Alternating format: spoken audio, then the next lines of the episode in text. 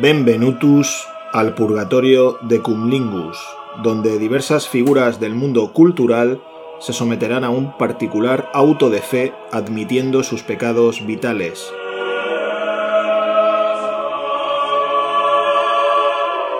Tras sus confesiones, el tribunal de Cumlingus tendrá la última palabra y absolverá o condenará sus almas. En el segundo episodio del Purgatorio tenemos con nosotros a José Miguel Fernández Nápoles, ingeniero aeronáutico cubano que acaba de sacar un libro. Titulado ¿Cómo será Miami? Es un auténtico placer tener aquí a José Miguel con nosotros. Y un libro, lo primero que vamos a hacer va a ser recomendárselo a todo el mundo porque es espectacular el humor, las experiencias y sobre todo a mí lo que más me ha tocado el alma es todas estas vivencias absolutamente reales como la vida misma, José Miguel, ¿no? Tengo que preguntártelo porque nada más empezar el libro y leer el primer, la primera experiencia, dije, esto tengo que preguntárselo. ¿Es una experiencia real? El primer fragmento de los balseros. Bueno, en primer lugar estoy agradecido de estar aquí con vosotros. Es un verdadero placer poder compartir. Porque entre amigos, pues esto tiene otra tonalidad.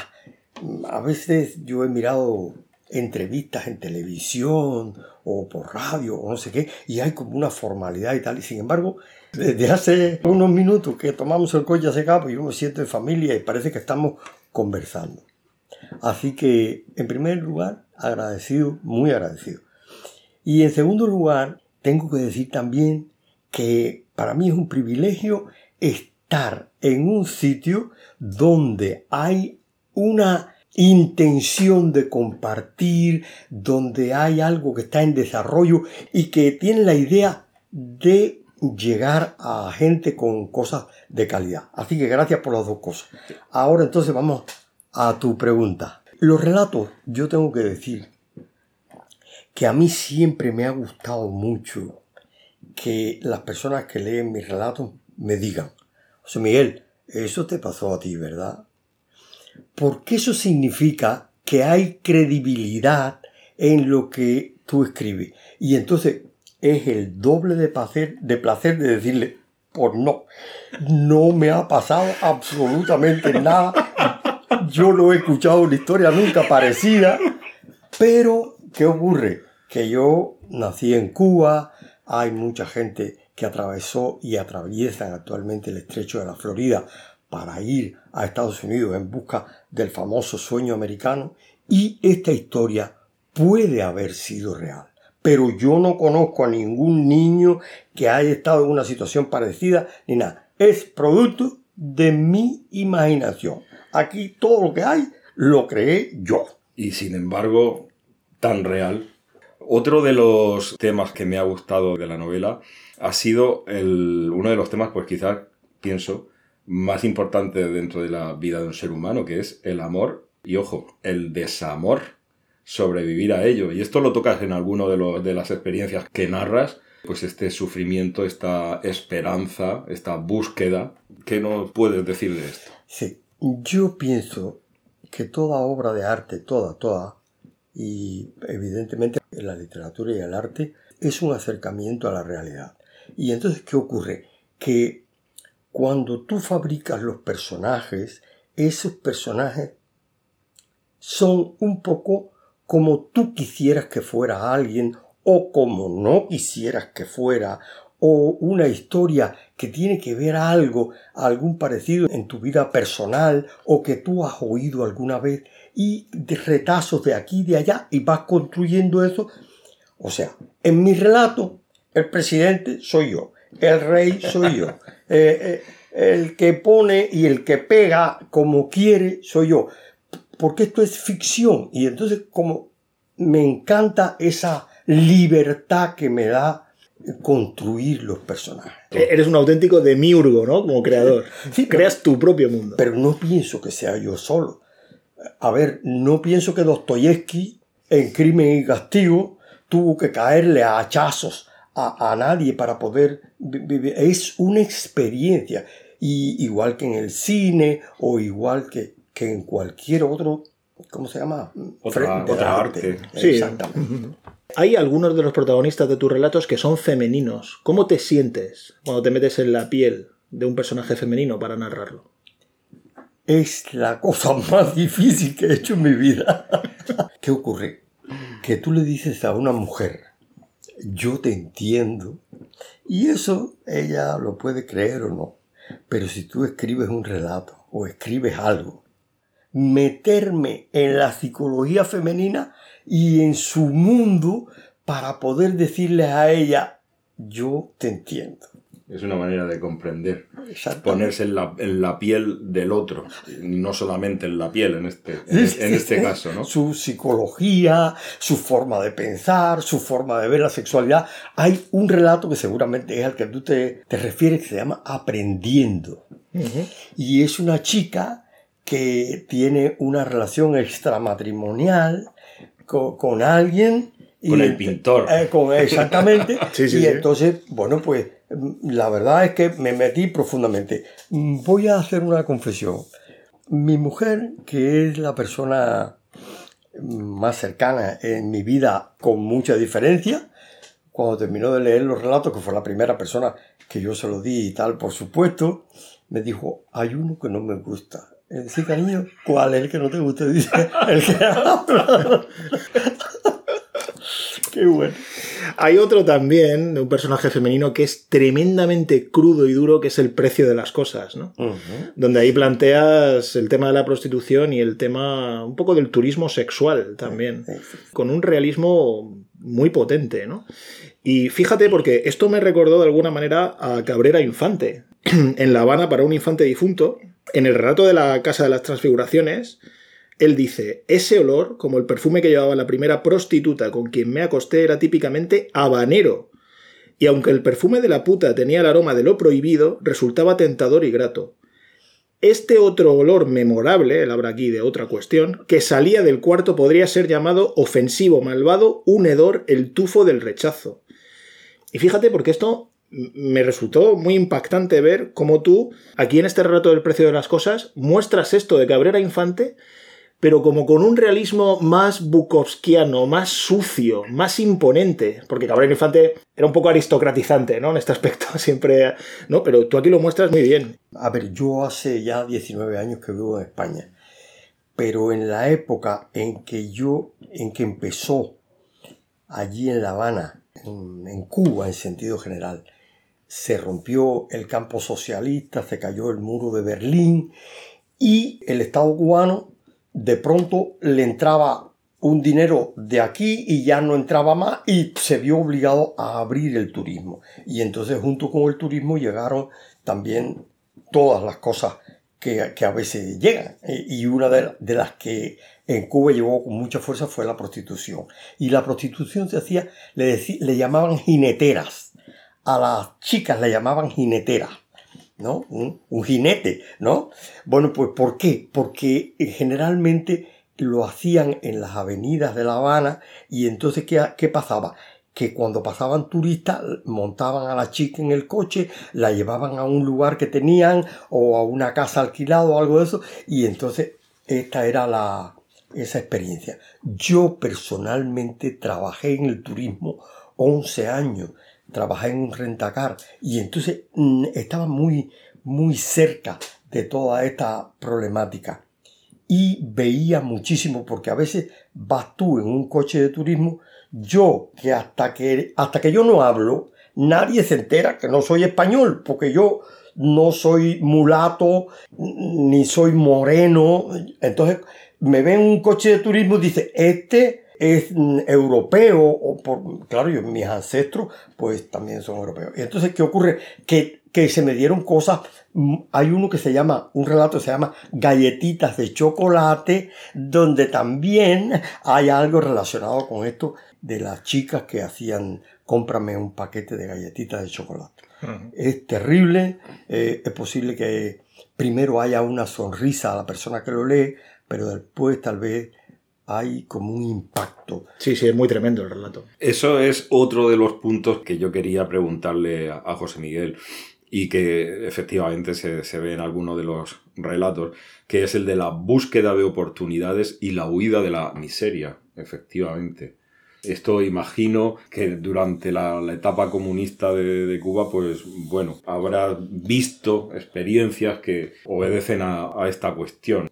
A ver, el ser humano, como veníamos un poquito antes, en, en, off, ¿no? Cuando veníamos hablando, decíamos lo siguiente, los seres humanos primero tienen que comer, después tienen que tener un lugar donde guarecerse, después tienen que tener un poquito de ropa y después pensar en lo demás, eh, en las demás cosas. Y entonces esta búsqueda de una oportunidad, a ver, el cubano allí en La Habana, el más simple de los cubanos, puede ser guía de turismo de, de cualquiera. Venga que yo le voy a mostrar no sé qué cosa. Y hay algunos que inclusive se documentan y qué sé yo para poder prestar un servicio más. Y entonces este servicio que es el más viejo, yo creo, en la historia de la humanidad, pues entonces también eh, ocurría allí. Es, una, es un fenómeno que existió en La Habana y que existe seguramente, aunque yo no vivo allí en la actualidad, pero existe seguramente. Igual que en casi todos los países del mundo.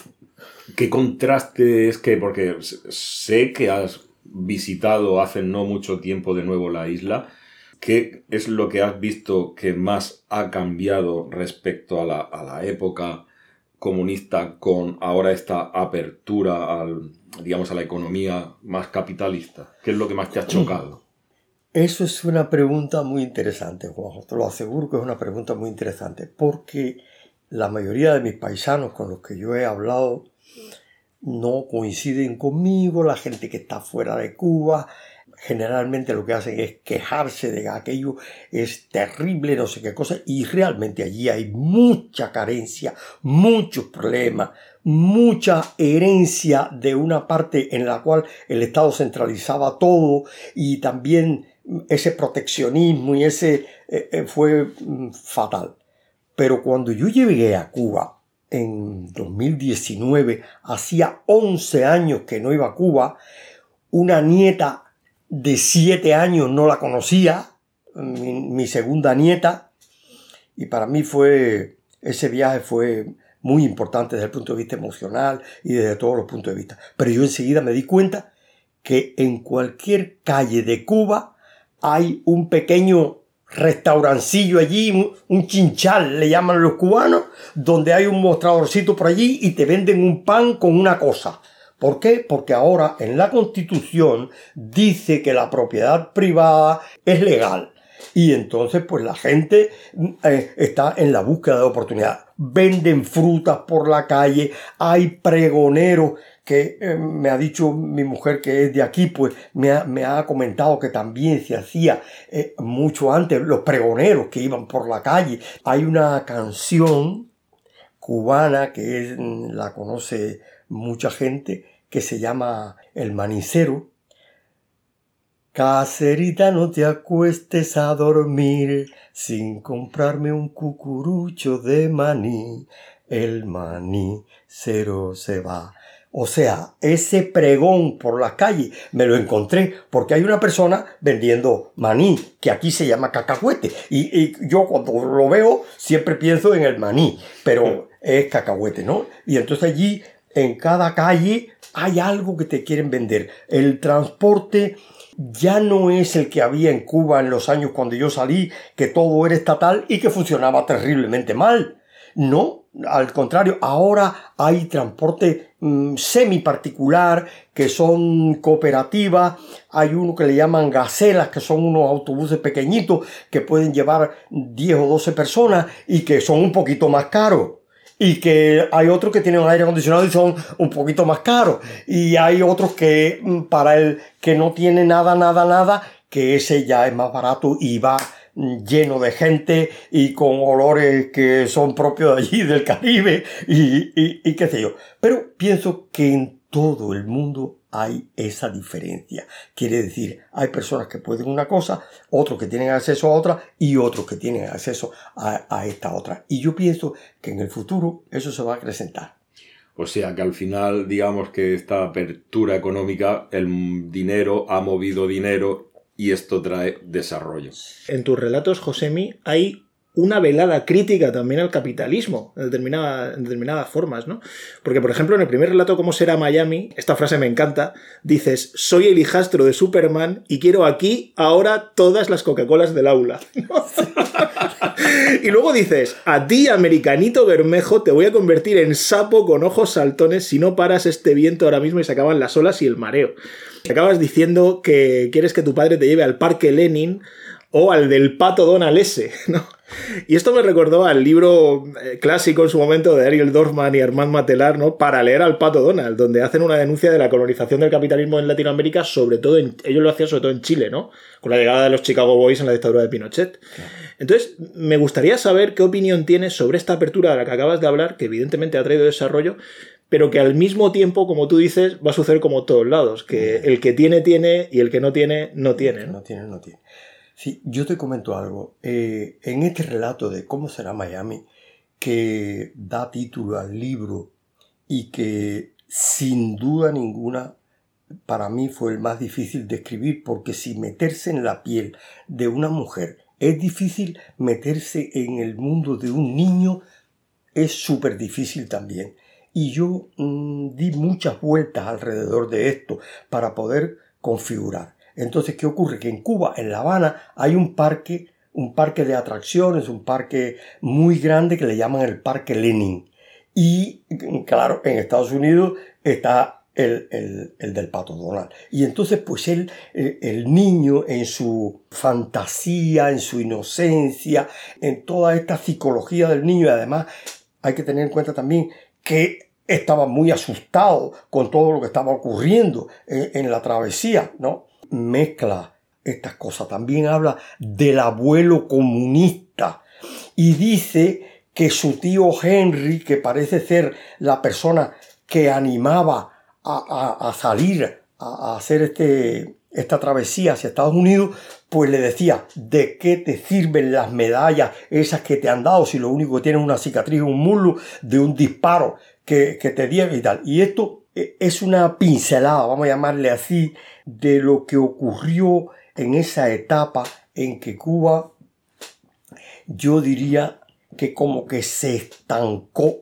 Ya sabemos que los cubanos y los españoles, si en algo nos parecemos, es que si nos dejan, en un día arreglamos el país. En un día mm, somos los presidentes del Barça o del Madrid y ganamos toda y ganamos ¿no? Entonces los cubanos también, yo no, no quisiera pecar de eso. Quiero decir, de ser yo un arreglador de, de ningún sistema. Sobre eso es un tema realmente complejo y no me gustaría profundizar. Creo que todas las cosas tienen dos caras. Y, a ver, hubo cosas buenas en la Revolución cubana, evidentemente, y hubo cosas fatales, fundamentalmente en la economía cubana, que todo se fue al traste y que aquello salió muy mal. Sí, esto también yo creo que se ve en tu relato Mensajes, ¿no? ¿Mm? Esto también se ve aquí, esta, esta ambivalencia del mundo del que eh, a veces un cubano tiene que huir y el mundo al que llega, ¿no? Cuando dices, si te duermes, ¿quién serás mañana? ¿Un gorrión dueño de todos los balcones? Lo que decías ahora, ¿no? ¿O prefieres despertar Gulliver en el país de los enanos? Y, esto me parece interesante. ¿Acaso aquel norteamericano que ha llenado el mundo de ordenadores y ahora nos vende uno más moderno cada año, ¿no? Exacto. O sea, esto es muy interesante. ¿Cómo, planteas esta ambivalencia? Sí, sí, sí. A ver, ya te digo, son como traer de aquí un, un pequeño retacito y darle al lector la posibilidad de que él los descubra. Porque cuando un lector descubre algo que tú se lo has sugerido, inmediatamente se convierte en el, en el protagonista, él, y dice, oh, lo he descubierto yo, y entonces siente muchísima satisfacción. Ya yo dejo de ser, dejo de ser simplemente quien se lo ha sugerido. No, es eso. Pues me gusta esto que has comentado, José Miguel, del viaje de nuevo a, Cuba, porque es otro de los puntos que tenía aquí anotado del reencuentro con uno mismo. Y creo que esto al final también forma parte de ese viaje que hacemos cada persona. Y en este sentido ahora, la verdad es que estos últimos meses estoy muy enganchado con un autor, con Ortega y Gasset, que fíjate lo que dice, fíjate lo que dice. El progreso del individuo, por tanto, depende en tanto que éste no se quede estancado en lo que fue y ya es, sino que prosiga con todo el bagaje acumulado hacia un nuevo tipo de ser, hacia algo que desea ser. Y no sé si esto en parte, bueno, está dentro de todos nosotros en mayor o en menor medida. Sí, por supuesto. Yo te puedo decir con toda la sinceridad del mundo que la etapa más prolífera de toda mi vida es la etapa en España. ¿Por qué? Porque fue una etapa difícil. Ya no tanto, ya se acabó esa dificultad y ya de alguna manera yo me siento estable. Pero hubo un momento en que la cosa pintaba fea. Entonces, ¿qué ocurre? Que tú mm, subes a un avión y eres ateo, has pasado toda tu vida militando en el Partido Comunista, no crees en Dios ni en nada, ni qué sé yo, de pronto te subes en una aeronave, se hace de noche, estás en el medio del Atlántico y te sorprendes tú mismo diciendo, Dios mío, ayúdame. Y yo me imagino la cara de Dios, a ver, tú no decías que, tú no creías en nada. Y, entonces, ¿qué ocurre? Que yo pienso que esto me ha dado la posibilidad, y además otros sucesos que han ocurrido, de irme encontrando conmigo mismo de hacer el viaje interior. Porque tengo amigos que trabajan para hacer el viaje cada vez más largo. O sea, hacer un viaje de no sé, a, Egipto y otro viaje a China y a, ver las pirámides y luego a, América y tal. Pero hay un viaje que a mi juicio es el más largo de todos y el más difícil y a la vez el más importante, que es el viaje hacia adentro, hacia el conocimiento de ti como ser humano, de cuáles han sido las circunstancias en tu vida que te han ido llevando, que te han ido poniendo Mm, delante de retos que te han obligado a decir, espérate, espérate un momento, que aquí parece que para decirlo con lenguaje cubano, este cuento es más largo. Quiere decir, esto no parece ser que es mm, simplemente nacer, crecer, mm, pasar por no sé qué y un buen día darle la patada al testero, como se dice vulgarmente. Yo no soy para nada religioso cuando me preguntan que si profeso alguna religión, digo que no. Me dicen, tú eres creyente y digo que no. Pero sí digo que soy una persona, me considero una persona muy espiritual. Quiere decir, para mí la espiritualidad está ahí y te diría que en este momento de mi vida es lo más importante y es el viaje hacia adentro. Y intento de por todos los medios reflejarlo en mi obra, reflejarlo en mis relatos. Y creo que alguna pincelada lo voy logrando. Sí, yo creo que esto se ve muy claro en dos, ¿no? Relatos fundamentales, que son Hablando a calzón quitado, ¿no? Que yo creo que es una letanía, realmente, donde prácticamente se puede decir que hablas y al mismo tiempo discutes con llámalo Dios, llámalo espíritu, llámalo eh, el ser, llámalo el gran otro, lo que quieras. El universo. Y llega un punto en que dice, tú que lo puedes todo, haz que me enamore otra vez degenerado, ¿no? Y le llamas degenerado. Eso me pareció algo fabuloso, porque me recordó de alguna manera canciones de Silvio Rodríguez, que también juega a Silvio con esto, ¿no? A veces, ¿no? Que parece que es muy poética, muy letanía, y luego te suelta un insulto o una blasfemia por ahí, ¿no? Puede ser que haya alguna influencia, seguramente, que haya alguna influencia. A ver, ¿cómo, cómo puedes tú saber qué influencia tienes de, García Márquez, por ejemplo?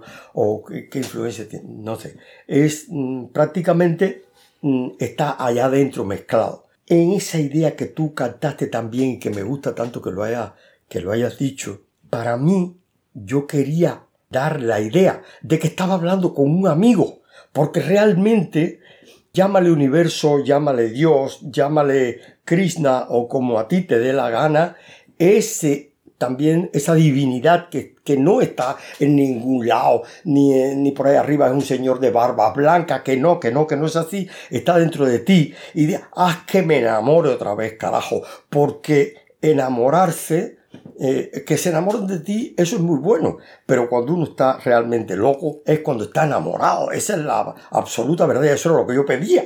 Lo importante es amar. Exactamente. ¿Qué es más importante, amar o ser amado? No, no, no, para mí Amar, es amar. amar. Amar, ¿no? Si no eres correspondido... eh, Yo, es que creo que vivimos hoy una época de un narcisismo tremendo. Entonces yo creo que la gente hoy le da más importancia a ser amado, ¿no? a que le amen, a que le respeten, a que le admiren. Hoy precisamente en un grupo de Facebook yo escribía algo, ¿no? Un, un- un reel y entonces escribía algo al margen y decía, nos han engañado con eso del amor porque nos, nos han dicho cosas de que es romántico y azucarado. El amor también es la aceptación de esas personas que están cerca de ti, los que están cerquita de ti, sea quien sea, sea tu hijo, sea tu pareja, sea tu madre o tu padre, sea tu hermano, esas personas con las que tú tienes que lidiar todos los días, aceptarlas, mm, ser comprensivo con ellas, tratar de ponerte en sus chanclas, ser generoso, cuando ellos pierdan el estribo no perderlo tú, por ahí van los tiros, esa es la esencia del amor mm, realmente con mayúscula, no solamente a tu pareja y de que la atracción esa que se siente, hombre, claro que sí, eh, eso eh, es maravilloso, pero también por un amigo, por un compañero y por un desconocido que se acerca a ti o que no se acerca. A veces yo paseo por la playa, cuando estoy paseando por la playa o, o- voy por algún sitio que más o menos hay pocas personas y saludo a las personas, las miro a la cara, buenos días. Y si tú le dices a una persona buenos días, es posible que le cambies la vida. Le cambies la vida porque nadie sabe, todo el mundo está viviendo en ese Individualismo. individualismo, en, esa, Sí. en ese cascarón que está metido dentro y te- a lo mejor tiene un sufrimiento muy grande por algo y cuando tú le saludas y le esbozas una sonrisa, a lo mejor le cambias el día y esa persona piensa, oye, todavía queda gente que saluda en este mundo y que son amables. Mira, esto, esto que comentas yo creo que es muy acertado porque tiene que ver con otro de tus relatos que se llama Cuesta Arriba, donde en ese relato precisamente lo que haces es, eh, yo creo, una reflexión existencialista, pero desde la cotidianidad, desde lo cotidiano, ¿no? Porque empiezas diciendo lo de eh, la molestia de un calcetín, que no, el protagonista no tiene limones para preparar una bebida. Y luego acabas diciendo, si fuera el ramalazo de luz que tumbó a Saulo de Tarso con la nariz en el polvo el que le hizo doblar la rodilla y atreverse a hacer lo más sencillo de hacer en esta vida, cambiar el punto de vista, ¿no? Entonces, me parece muy interesante este relato porque concuerda con lo que acabas de decir. Dar los buenos días es una cosa cotidiana, pero ayuda, ¿no? Pedro, me encanta la, la forma te has metido en, en el, en, el, en el relato para poderme preguntar y, y- y me, y me parece que lo has disfrutado. Sí, sí, sí, sí. No te lo he dicho, sí, sí. A ver, me gusta mucho la bici, me gusta mucho el mundo de la bici y ¿qué ocurre? Porque el mes que viene ya voy a dar la vuelta, voy a cumplir la vuelta 73 alrededor del sol. Tengo 73 años. Entonces tengo unos talones que me fastidia. No puedo andar. Entonces no puedo andar mucho. Y, y entonces he encontrado una, una alternativa y es la bici. Me gusta mucho la bici. Entonces yo me he dado cuenta que en los relatos, en, en lo, en lo que tú escribes, si traes algo como eso que me está molestando el la costura del calcetín en el dedo pequeño. Eso a mí me ha ocurrido muchas veces, que me molesta el calcetín. Pero la gente se da cuenta, dice, oh, el, el lector dice, oh, esto mm, no tiene, no es una, una cosa así eh, en el aire traída de allá. No, no, no, esto es algo que tiene que ver con el existencialismo, el realismo. Si tú lo traes y lo, y lo mezclas con cosas tan profundas como la de lo que plantea la Biblia que le ocurrió a, a- Pablo de Tarso, a Saúl de Tarso, pues entonces hay esa magia. Es como cuando tú a una persona lo haces reír y lo haces llorar. Quiere decir, esas dos emociones a la vez mm, hacen que, que triunfe, que desde el punto de vista emocional esa persona se identifique con lo que tú estás escribiendo. Oye, ¿y tú alguna vez, te, en tu caso sería caerse de la bici, no del caballo, ¿no? Como, como San Pablo, pero tú alguna vez te has caído de la bici y has dicho, esto hay que darle una vuelta de turca, veo algo nuevo aquí. ¿Te ha pasado alguna vez? Sí, cierta vez me ocurrió que, que, no sé, son esos días que tú te levantas y entonces se te olvida que tienes tantos años y te parece que tienes 25 y coges la bici y te vas a la montaña y entonces de pronto eh, hay una cuesta y tú tienes la mano izquierda en el freno, que ya sé que no hay que ponerle en el freno, hay que llevarle en el manillar, y la derecha sí que hay que ponerle en el freno, pero la, la izquierda no. Y parece que me equivoqué y volqué por encima de la bici, me metí el manillar aquí y bueno, me fracturé una costilla. Y entonces me quedé ahí un rato en el suelo que no podía casi ni hablar pero esos momentitos son muy buenos porque entonces hay una pequeña reflexión que, que tú Dios mío, te prometo que por aquí no voy a venir más. o voy a ir con más cuidado. Hay otro de los relatos que es el del, el del, dueño del bar, del paso del tiempo. Y, y cómo ese paso del tiempo al final lo lleva a una expectativa no cumplida, porque se tiene que resignar a, a servir. Me gusta cómo lo tocas en el libro, ¿no? Sí. Hay un poco, en ese relato hay un poco de experiencia personal. La verdad que ahí tengo que decir que hay algo de, de experiencia personal. A ver, cuando yo llegué aquí, yo siempre he tenido el principio en mi vida de que si tú sirves para algo, ese algo pues no tiene ningún trabajo, es indigno, ninguna cosa que tú, que tú hagas mm, es indigna. Por lo tanto, fregué el suelo en un bar y fregué el suelo en un bar bien. Porque, ¿qué ocurre? Que yo estaba desesperado. No tenía dinero, tenía que pagar el alquiler y yo no salía a buscar trabajo. Yo salía a encontrar trabajo. Y entonces le, decía, le dije a un dueño de una cervecería, le dije, mire usted, buenos días.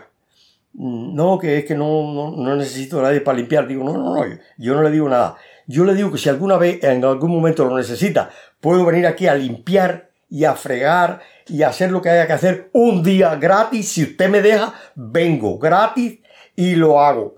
Y si no le gusta, no me dice nada. Mm, de más está decir que a la semana me llamó y me dijo, mira, la persona, una persona que trabaja aquí se va de vacaciones, porque el dueño sabe cuando tú le estás hablando con esa intención de que lo vas a hacer bien. Y claro, yo no es que sea profesional de la limpieza, lo que pasa es que estaba desesperado por encontrar algún trabajo para ganar el dinero que necesitaba para no irme a la semana siguiente abajo un puente. Esa era toda. Y entonces de ahí surgió ese relato que tiene una parte que es ficción, la última parte, por supuesto, pero la primera de ahí surgió. Efectivamente, es que no se pueden escribir estos relatos, también como comentaba Pedro, en relación al amor, si no has experimentado o no tienes esa visión, ¿no? Y esto es lo interesante de tu libro, José Miguel, que está escrito desde la perspectiva, según mi punto de vista, de la experiencia y del comprender las cosas realmente importantes de, de la vida, ¿no? Y sobre todo por darles este enfoque creativo en forma de, de libro que una vez más vamos a decirlo que lo recomendamos porque no tiene desperdicio alguno. Un libro que también tiene cierta referencia cervantina, ¿no? Claramente. Hay un relato que se llama Un Quijote de otra tierra, pero aparte de eso, yo es que creo que es un libro que eh, se puede leer como una especie de Quijote en el sentido de lo que hizo Cervantes, ¿no? Que es una serie de cuentos, ¿no? Lo que hizo Cervantes, que al final los, él los fue libalando, pero son historias como independientes. Entonces, a mí me llama la atención en Un Quijote de otra tierra cómo te desprendes de todo. Porque hablas de cuando vienes a España y dices, alrededor de su vuelta 55, alrededor del sol, estabas ante una disyuntiva. O se afeitaba o se emborrachaba. O pasaba hambres en las calles de su ciudad hasta que viniera a buscarlo la guadaña para que se acabaran sus penas. Como no le gustaron las expectativas, tomó lanza, escudo y yelmo y vino a España sin Rocinante, ni Sancho, ni más nada. Entonces, yo creo que esto da pie también a que nos cuentes un poco cómo llegaste a España, cómo lo viviste. Sí, a ver, traje un libro cuando vine de Cuba y precisamente fue El Quijote. ¿Qué ocurre? Que siempre me ocurrió lo mismo con dos libros, que son prácticamente mis dos libros de cabecera. Uno es El Principito de Saint-Exupéry y el otro es El Quijote. ¿Qué pasa con el libro? Pues muy sencillo que cada vez que lo leo encuentro algo diferente. Entonces, además, con El Quijote no hay una vez que yo lo haya leído que no me haya partido de la risa de, de mala manera. Entonces, ¿qué ocurre? Imaginaros vosotros que yo Salgo de La Habana alrededor de las siete y pico de la noche, comienza el vuelo hacia acá, enseguida se hace de noche, enseguida el avión se estabiliza, todo el mundo, la mayoría de las personas vienen para acá ya de regreso a, su país, etcétera, es de noche, la gente se pone una mantita y, se, y empieza a dormir.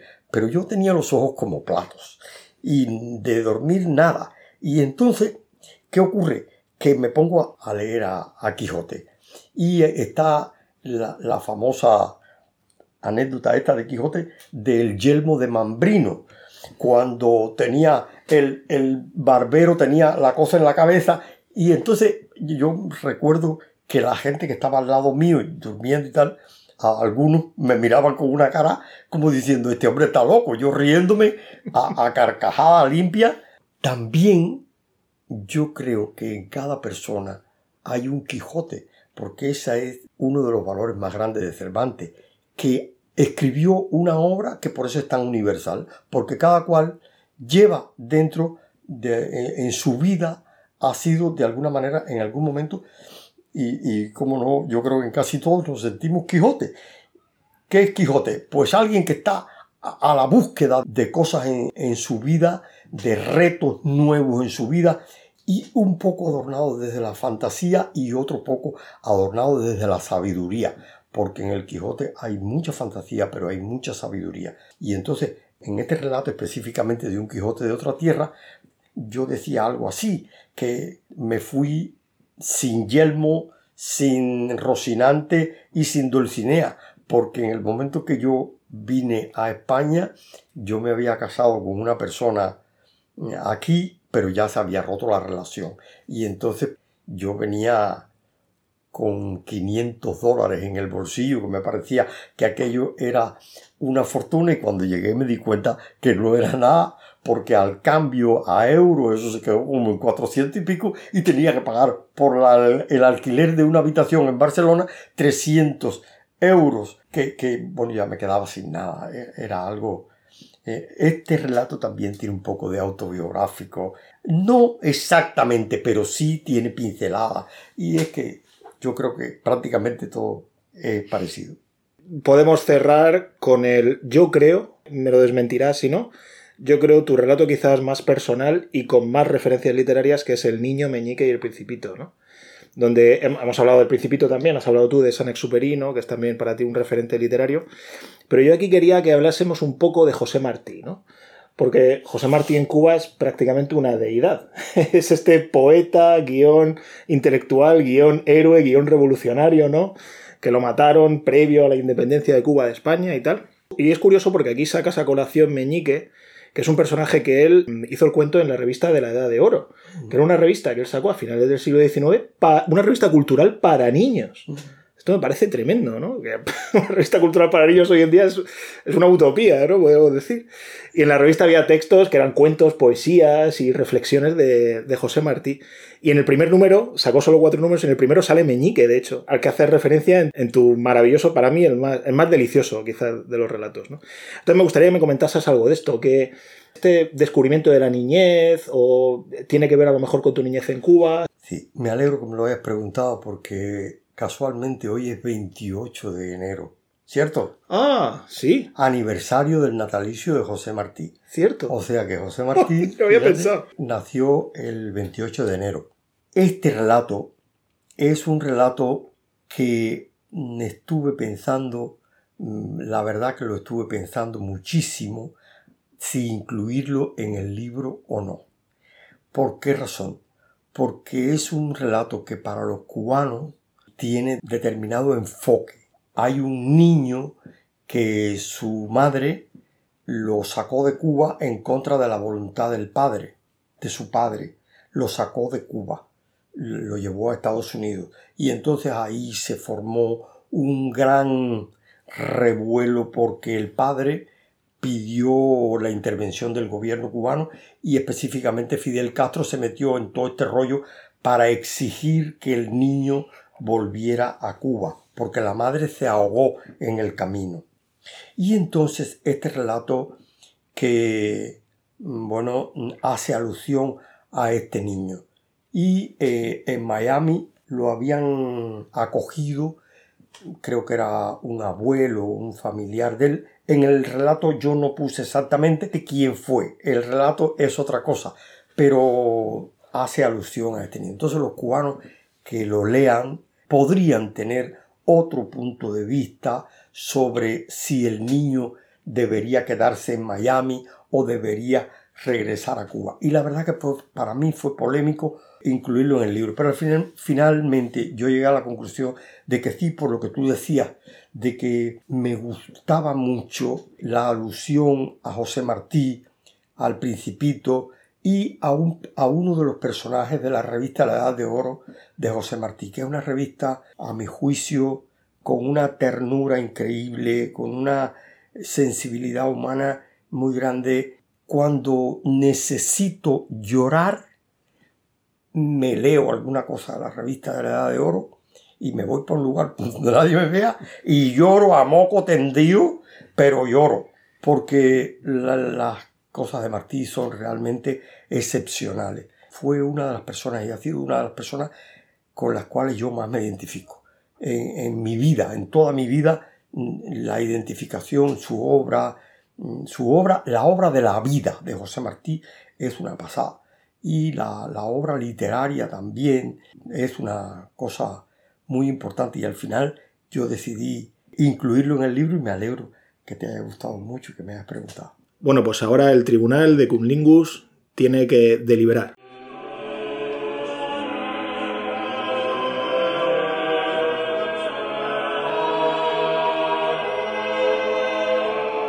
Tras una ardua deliberación, el Tribunal de Cumlingus ha considerado que José Miguel Fernández Nápoles debe ser absuelto de los cargos y por lo tanto seguirá con nosotros. ¿Algo que alegar, José Miguel? No, la verdad es que no. que me he sentido realmente muy bien condenado. es que este tribunal es, muy condescendiente. Sí, sí, sí, sí. Se nos gana fácilmente. Nos, nos ha ganado, no, no, no podíamos condenarte. Has ganado tu salvación, por, vamos, por mérito propio. Así que con estas últimas palabras y reflexiones vamos a terminar la entrevista de hoy a José Miguel Fernández Nápoles en la presentación de su libro Cómo será Miami y que recomendamos encarecidamente a, todos los oyentes. Así que buenas noches y buen fin de semana a todas y a todos.